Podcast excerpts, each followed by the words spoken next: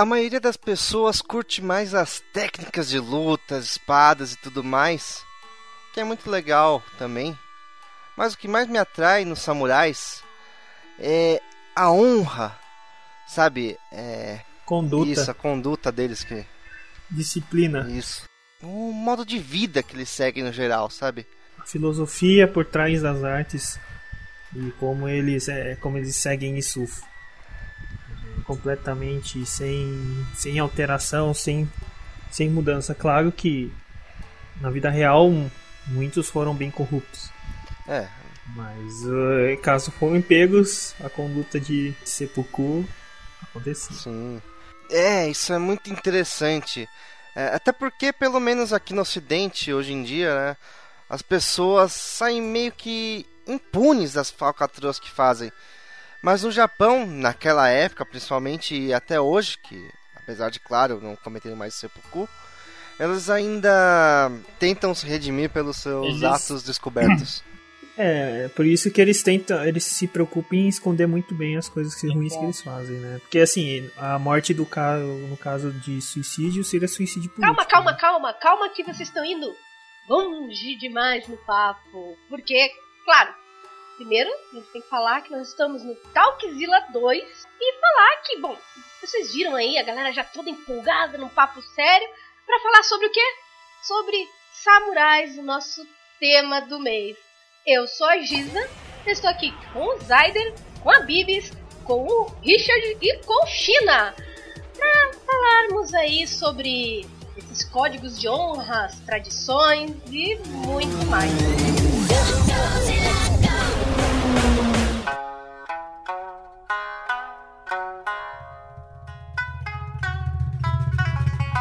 Quem são os samurais? O que nós sabemos sobre eles? Bom, eles eram guerreiros uh, os soldados do Japão feudal. Comparando com a Idade Feudal, ele é uma casta. Sim. Ele é a casta militar e, e um pouco da, da casta política. Eles serviam aos daimyos, que eram basicamente os senhores feudais do Japão feudal, ao shogun, que era o chefe militar, e ao imperador, que comandava todos, tudo, né? E eles eram muito honrados, como nós já falamos, tinham grande disciplina. A lealdade deles era, era quase inabalável, porque existem algumas histórias de pessoas que acabaram se corrompendo, né, por dinheiro ou outras coisas, né? Muitas histórias, é, pessoas de castas inferiores, é, alguns viam eles como pessoas sem, sem controle, pessoas que estavam acima da lei e podiam fazer o que quiser. Né? E também são conhecidos pela grande habilidade deles com a arma principal deles, a katana. Lembrando que assim, né, a katana é o símbolo, né? Mas não é só isso, a gente vai falar um pouquinho mais mais pra frente, mas não era só de, de katana que viviam os samurais, né? deixar isso, eu acho um pouquinho claro. Não era só a, a única arma. E além de samurais, shoguns, né? A gente tinha também os daimyos, que eram nobres que estavam acima dos samurais era mais ou menos o que poderia ser considerado os duques aqui no Ocidente, que serviam diretamente ao Shogun, que servia diretamente ao imperador. Então vamos já montando a a pirâmide, né? A pirâmide. E aí tinha aquela galera que era sempre tem aquela galera da pá virada, aquela galera que não quer obedecer ninguém e que aí acaba, acabam se tornando os Ronins, que eram samurais sem mestre. Realmente eram desonrados, né? detalhe nos Sonins é que não necessariamente é pessoas que não queriam servir. Às vezes eles perdiam o senhor, daí eles, por perder o senhor deles, eles acabam gravando Ronins. Isso, eles não queriam servir a mais ninguém. Vamos dizer assim, eles tinham uma fidelidade a uma pessoa que de repente Sim, morreu. Exatamente. Então eles acham que é. aquela fidelidade foi junto com ele. Eles não é. prestam mais fidelidade a ninguém. E, são um dos casos. Daí tem o que você falou, que é o pra virada. Ai, não quero servir ninguém, dane-se, né? É... Enfim, e aí eles serviam muito como guarda-costas e mercenários. Né? Aqueles que foram corruptos e não, que, não quiseram cometer sepulcro, eles fugiram, se tornaram ronins também, né? Tem todos esses, esses, casos, né? E o que, que essa pirâmide fazia, né? Então a gente tem até os ronins que serviam de guarda-costas para outros, outros nobres, né? E tudo mais. Mercadores, principalmente. É, é eles faziam o quê? A guarda desses camponeses dos artesãos e dos mercadores, que era então a, a vilazinha ali, né, com seus camponeses, seus artesãos, mercadores e afins. E aí você tinha os ronins que serviam a eles, ou não, depende se ele tá capa virada ou não, né, meu brinco. E aí o restante da pirâmide. E aí desses ronins tem até alguns clássicos, né? É, a pessoa chama a história de um, de um Yojimbo, Ah, sabe? sim. Pessoa que protege, e essas histórias, né? Que depois na parte de filmes a gente vai falar mais certinho. Pois é, mas essa, essa pirâmide, digamos assim, né, que foi o primeiro shogunato, ele foi ali no final do século XII, né, que ganhou esse formato que a gente descreveu. E aí os samurais foi onde eles obtiveram o maior prestígio. É, mas a figura do samurai surgiu mais ou menos no século VIII, né? Quer dizer, tem uns quatro séculos aí antes desse primeiro shogunato. E aí foi mais por uma necessidade política, mesmo militar, que eles pegaram um grupo, o, o Império selecionou um grupo para treinar os soldados para principalmente coletar impostos. Aí os conflitos foram se intensificando e aí além de coletar impostos, eles começaram a ganhar outras funções mais militares mesmo. É, uma curiosidade também é que, assim, apesar do, do machismo, né, da sociedade machista, calma, gente, não mesmo, né, calma, se acalme, mas sim, antigamente a sociedade era machista, né, tem que ter sempre falar, calma, calma. Apesar da sociedade machista, é, te- tiveram algumas mulheres samurais também, inclusive de destaque. E as mulheres samurais eram chamadas de Geisha, tá? Não tem a ver com geisha. Oni Geisha é o nome dela. E teve algumas que tiveram aí eh, algum destaque e tal, mas não tão grande quanto os nomes, obviamente, é, masculinizados. Os homens tiveram. Ah, e detalhe, tem- além disso, tiveram alguns nomes é, dessa cultura. Na verdade, eram homens que. É, é, homens que. Vamos dizer que eram trans daquela época. Ah, né? sim. Com personagens que estão até ligados com o Oda Nobunaga, por exemplo. É. Até, até hoje esses personagens são representados, né? é, como é, com androgenia, né? O início da androgenia japonesa, né? Nós vamos falar depois alguns nomes de, de samurais, né, que foram famosos como um todo e que provavelmente, pra quem é fã ou não, já deu aquela ouvida meio que de leve, né, pra falar. Mas a gente vai falar também um pouco agora do código que eles seguiam, porque é, o principal deles era o caminho que eles seguiam, que era o caminho do Bushido. Certo, o Bushido. Do significa caminho e Bushi, guerreiro. Ou seja, ele é o caminho do guerreiro. Ele é basicamente o código moral e de honra dos samurais, onde eles enfatizam a fidelidade às artes marciais, a honra até a morte. Tudo isso vindo das suas influências, que aquela dualidade entre violência, sabedoria e serenidade, que vem muito do budismo, na verdade.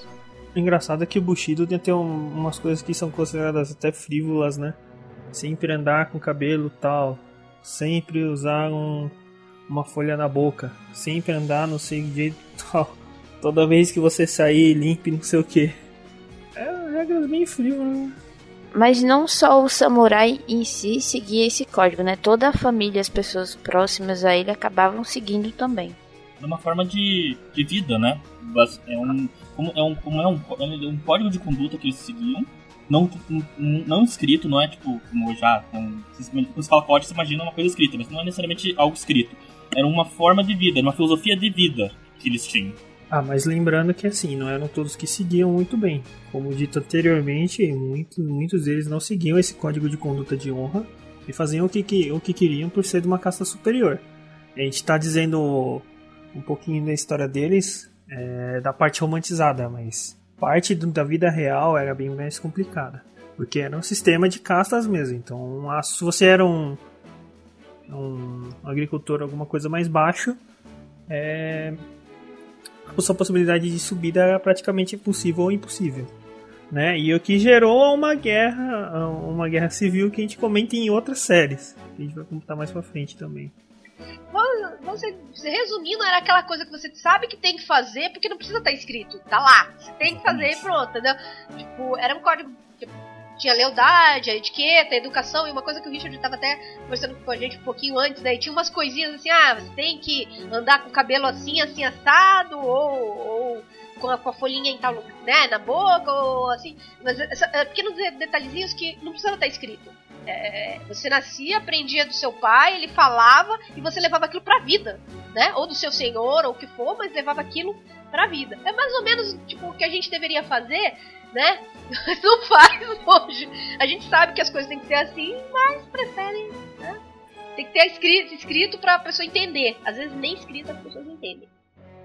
É, uma coisa também que é interessante é que aquilo assim, né? Você tem um código você pode seguir na frente dos outros, mas longe dos outros, cada um sabe o que faz. Então também tinha. É, que é aí que vinham os crimes, muitas vezes, que eram cometidos e, e se descobria, e aí levava ele à, à corte ou ao que for para ele ser julgado. Né? E aí ver o que ia ser feito com esse samurai. Porque, beleza, você segue o código, mas quando você tá longe, não necessariamente você vai fazer exatamente aquilo então, é um pouco da filosofia é, do Bushido. É, ele se propagou em outras artes marciais, é, de, principalmente de origem japonesa, ou, ou, artes um pouquinho mais esportivas atuais. Por exemplo, é, no estudo de Aikido, Aikijujutsu e o começo do Jiu-Jitsu mais tradicional japonês, né? Ele segue bastante esse código um pouco mais atualizado. Por isso que mesmo sendo artes marciais de combate desarmado, eles têm técnicas e treinos com armas, espada ou, ou lança, ou, ou, que são armas né, de samurai para manter esse esse tipo de filosofia do, do samurai, né, no caso.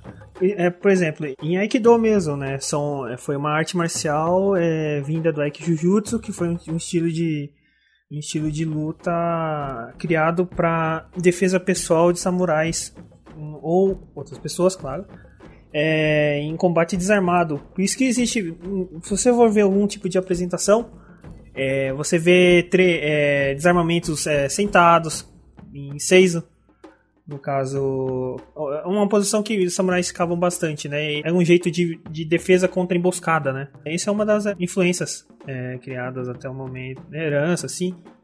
Até uma brincadeira, né? Que, que tem em épocas mais antigas, Professores de educação física usavam uma Shinai e, e aplicavam um pouco da, da rigidez do código né, nas crianças, né? O Kendo pode ser considerado também uma herança? Kendo é uma herança direta, né? Kendo e Kenjutsu é uma, é uma herança bem direta, transformada é, transformada de uma arte voltada para a morte para uma, uma arte voltada à, à vida, que também pode causar morte. é, Katsu Jinken e Sachi Jinken, né? É, é, isso faz parte de uma filosofia, né? É que nem em outros jogos, por exemplo, até Metal Gear Rising fala sobre isso, né? Matar um para evitar a morte de vários. É das filosofias é que a filosofia vai além da só do de ter reverberado nas artes marciais, mas hoje o povo japonês, o povo moderno japonês, carrega muito da, do ensinamento do Shido como filosofia moral. O Zayder havia comentado no início sobre os políticos e tal.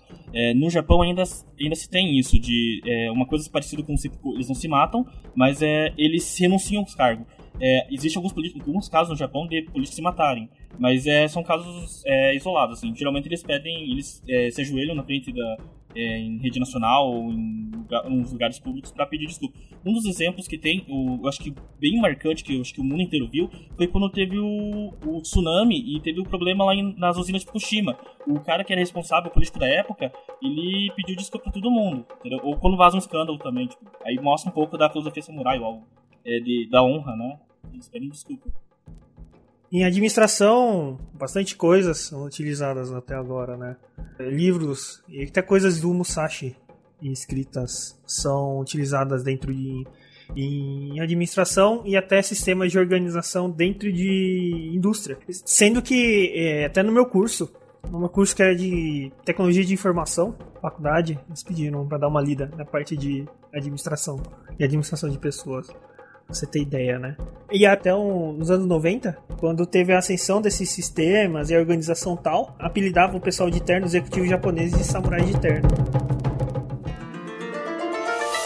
Pois é, a gente falou bastante agora do Bushido, mas uma das outras coisas que estava dentro, porque também é uma etiqueta, e a etiqueta fazia parte do Bushido, é a cerimônia do chá né, a cerimônia do chá. A gente tem muito acostumado a falar do chá inglês, né, aquela coisa da hora do chá inglês, mas muito pelo contrário. A cerimônia do chá para os samurais era, vamos dizer assim, o momento zen, mas de educação, de você entrar em contato consigo mesmo, porque você está falando também, então tinha todo um protocolo a ser seguido, né? É, não só cerimônia do chá, mas o ikebana, que é os arranjos florais, é, poesia, eles faziam poesia, é, teatro, além de eles verem teatro, alguns faziam teatro também, o teatro kabuki, esse tipo de coisa, porque era o momento que eles descobriam e muita gente hoje em dia acha que isso é meio que frescura, né? Pessoal que vai conhecer é, acha isso meio frescura, que era mulher que fazia. Não, quem fazia essas coisas eram os samurais. Não, não tanto as mulheres como os homens. Eram momentos, na verdade, sem distinção.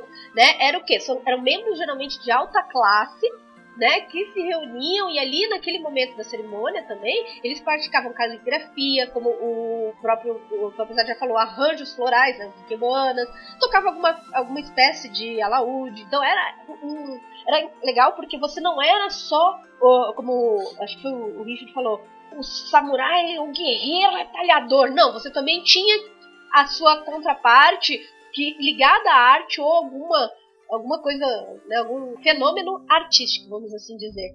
Né? É, e mais ou menos por volta do, do, do século XIII, os monges zen budistas introduziram o ritual do chá no Japão. Né? E ela é uma, uma atividade considerada uma atividade espiritual, né, que é a, a trégua é, entre as guerras e os samurais iam até a sala de chá para relaxar e aproveitar o momento. Eu, eu, eu, sinto falta, as pessoas hoje são tão corridas, sabe? É, falta essas coisas, assim. Eu, eu vi aqui em Curitiba, o, o China saber falar bastante. Tem alguns lugares que eles praticam isso, né, China? Assim, Sim, tipo, tem. É... Tem alguns locais em que eles fazem. No próprio Mats, nos Matsuris que aconteceu, é que faz um tempo que eu não vou mais em Matsuri, né? Mas no tempo que eu ia no Matsuri, tinha é, a cerimônia acontecendo lá no momento, assim, para você ver como que faz. É, tinha espaços para você também, tipo, sei lá, tirar foto, dar uma olhada, né? Eles ensinarem é. ali. Né, é...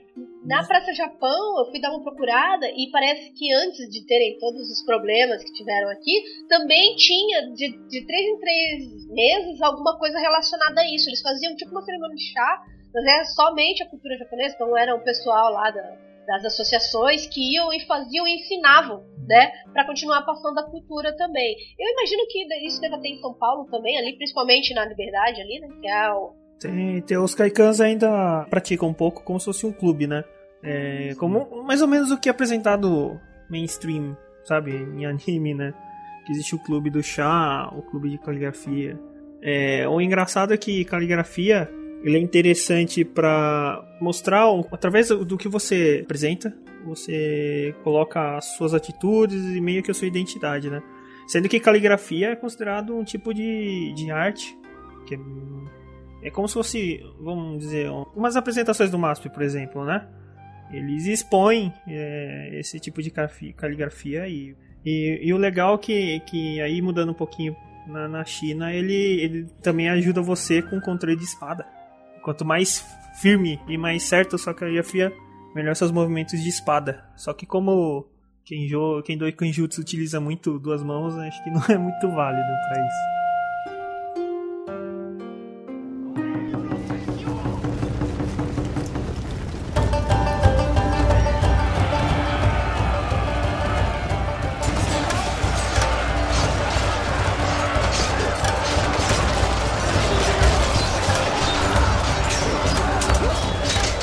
Vamos falar sobre as armas dos samurais. Inicialmente, nós podemos falar da katana, que na verdade não é somente a katana, ela é considerada um conjunto chamado daisho, que é formado pela katana e pela wakizashi, que é uma versão menor, é uma espada menor, uma versão menor da katana, algo do tipo. E a história das espadas japonesas é datada mais ou menos de 500 depois de Cristo e marcada pela ascensão das espadas do estilo Chokuto, que são de lâminas retas e afiadas em apenas um dos lados. É inspirada mais ou menos nos modelos chineses. Se bem que modelos chineses que eu vejo é aquelas ou molengas ou parece que é um pedaço de de aço, assim, bem mais bruto do É que o o. Broadsword, né? Não, você pode É. chamar até de facão, sem problema, sabia? Que chamar de facão chinês mesmo. Que... Facão, é. né? Enfim, com o crescimento da classe samurai e com o passar do tempo, né, as espadas foram aperfeiçoadas. Mais ou menos no período Muromachi, ela se tornou a Uchigatana, que ganhou um formato mais curvo, né, como mais ou menos como a gente conhece hoje. Assim, nessa época eles criaram um estilo de combate Yaijutsu, que é o estilo de fazer um ataque enquanto saca a espada. Já daí na metade do século XVI que realmente veio o Daisho, que virou o conjunto Katana e Wakizashi. Enfim, de qualquer maneira, eh, as espadas eh, as katanas, elas foram refinadas muito com o tempo. E elas têm um jeito único de se fazer. É diferente das espadas medievais, que na maioria das vezes elas são apenas um pedaço de ferro afiado, sabe? Apesar que tem, tem espadas bonitas, bem feitas, mas a katana ela é tão refinada, feita por várias camadas. É, comparando o desenho entre uma e outra, a do, dos samurais parece ser bem mais delicada, né? mais fina. Sim, mais delicada, mais fina, mas ela é mais densa, né? E o corte dela mais preciso, digamos assim, né? E mais rápido, né? Um leve paralelo, se você parar pensar, é, voltando um pouco no que a gente tinha conversado sobre o Bushido, a, a espada samurai representa é, o, a katana, né, as lâminas que eles produziam, é, remetem bem aos conceitos que eles queriam no Bushido, que é a perfeição, simetria, aqueles detalhes, né? Tipo, ele representa bem aquele conceito que a gente havia abordado anteriormente. É, quando, quando você vê uma imagem, né? Vou procurar a imagem para deixar no post de uma katana assim aberta, né? Você vê que ela é feita de várias camadas, deixa ela mais resistente, né? Do que um metal simplesmente um metal bruto. Mas não foi somente com katanas que os samurais lutaram, né? Eles usavam, entre outras armas, o Tessen, que é um leque de ferro. Ele tinha duas funções, né? Não só TG também, mas também para etiqueta japonesa. Sim, Ele podia ser dobrada ou moldada aí como um leque fechado, né? E eles não podiam desbanhar, quando eles não podiam desbanhar sua espada, né, contra um rival menos habilidoso, então eles usavam aí a técnica do Tensei Jutsu, né, que era bem sofisticada, que é com o leque. Então aquela coisa de você pegar, ah, o cara não é tão habilidoso, não usa espada, né, e mesmo assim você tem que confrontar o cara, você, é, e isso faz parte do Bushido, né, também, você não vai chegar a pegar uma espada contra um cara desarmado. Isso aí é totalmente contra. Então, Eles puxavam a espada em último caso, né? Tem também o Hachiwari, que é uma arma que é usada para abrir capacetes, né? É, que é uma barra de metal pontuda e curvada, sabe, com um gancho perto da manopla. Assim, usada na mão esquerda, que podia furar uma armadura, quebrar um capacete até servir de né, arma de parada. agora você imagina uma barra de metal, né? Com a parada assim, tipo um gancho, parecendo uma manopla. Cara, deve ser um bagulho muito bizarro. Eu não, não sei, eu vou depois procurar imagens, né? Porque eu não, não vi imagens ainda, mas eu vou colocar isso aí também no, no post. Outra arma é o DT. O GT que era uma arma para o desarme. Ela era usada por oficiais de polícia e parecia muito com um cacetete. Já era mais ou menos próxima a essa do Hitiwari, que a gente acabou de falar. Podia ou não ter um gancho que dava para prender e quebrar as lâminas adver- adversárias, podendo desarmar esse, o inimigo sem feri-lo com cortes ou qualquer coisa mais agressiva. Sem tirar o sangue, né? Outra arma interessante é a Manik Kusari. Foi desenvolvido no século XVIII e era uma corrente de 70 centímetros com pesos nas pontas, né? É, e eram usadas como as boleadeiras, sendo arremessadas para desarmar ou prender alguém. É, eu, imag- eu creio que deve ser bem parecido com aquelas armas que você. Geralmente, na verdade, aparece com, com nas séries com os ninjas, né? Aquelas correntezinhas que os. Parecido com foi o Zarigama, foi esse corrente, né? Tem, tem modos parecidos de uso, são para imobilização e contusão direta de longe, né? Utilizado até para Assim. derrubar gente de cavalo, é, é, travar armamento da pessoa se você jogar direito, prender ele em algum lugar, né? Ou você simplesmente jogar na cabeça e matar o cara, mas é. Né? acontece. Tem também a é, shakuhachi, que é uma flauta. Ela passou a ser usada muito pelos ronins aí no período Edo, né? Onde eles se juntavam aos monges como sou para pregar a doutrina do nada e do vazio. como os monges não podiam portar o Daisho, eles, eles pegaram e começaram a utilizar essa flauta aí e adaptaram ela pra usar quase como um cacetete. Então, né, aquele negócio, toca, qualquer coisa passou, senta ali o cacete com a flauta e é isso aí. Mais efetivo que um bardo, né? É. Taca bardo de porrada, é isso aí. como- Ele, é- ele é mais. É, ele foi feito pra defesa contra assaltos e, e problemas com pessoas intolerantes à religião, né?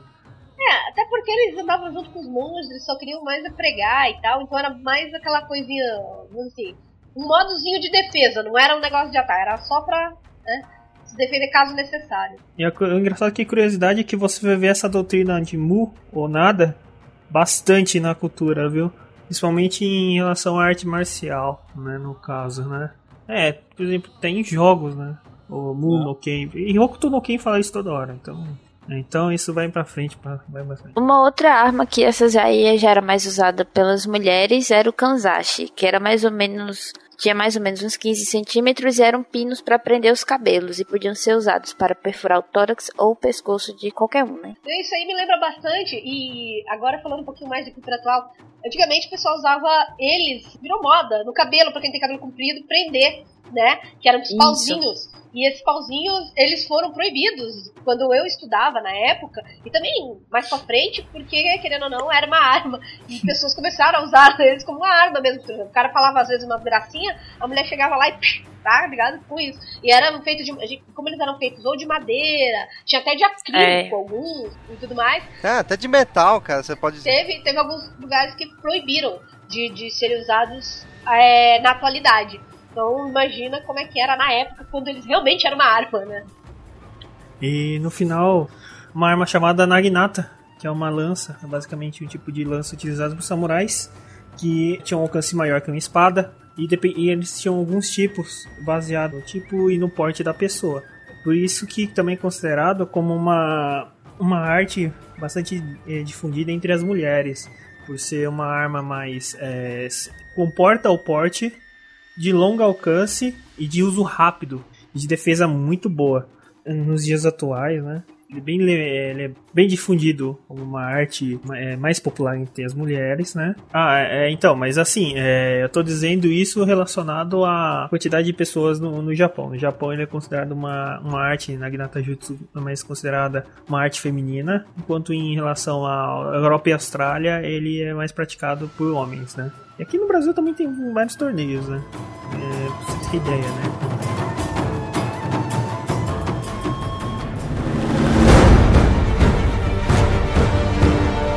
Da era dos samurais, é, é, senão, senão você viria samurais andando por aí, né? Eles terminaram, é, o declínio deles aconteceu durante o período Edo. Aparentemente, é o fim da guerra que acabou levando os samurais a exercerem outras funções, muitas delas a, a caráter burocrático. É que a gente não comentou em si, todo, nem tempo para comentar toda a história que aconteceu no Japão. Mas é, isso aconteceu logo depois é, do principal período do Japão, que é o que a galera se destaca, que é a Era Sengoku, que é o período entre guerras do, do Japão. É, com a chegada também de ocidentais ali, eles começaram a perceber que ah, o conceito deles é, digamos assim, é, o que aconteceu em toda a Ásia, basicamente. Os europeus chegaram, começaram a mostrar, influen- influenciar a população, né? E isso pode ser visto bem no último Samurai. Que, o que acontece que, eu não lembro bem, é, vocês podem me ajudar, que foi os, os ingleses, né?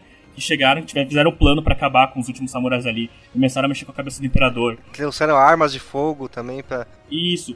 É, é, esse, período de transição você pode ver bem na, na cultura pop. Que é tipo, pega, tipo, sei lá, Samurai X que é famoso, né? Que já não podia ter mais samurai, né? Tipo, digamos assim. Começou a perder o, o uso de, de espadas.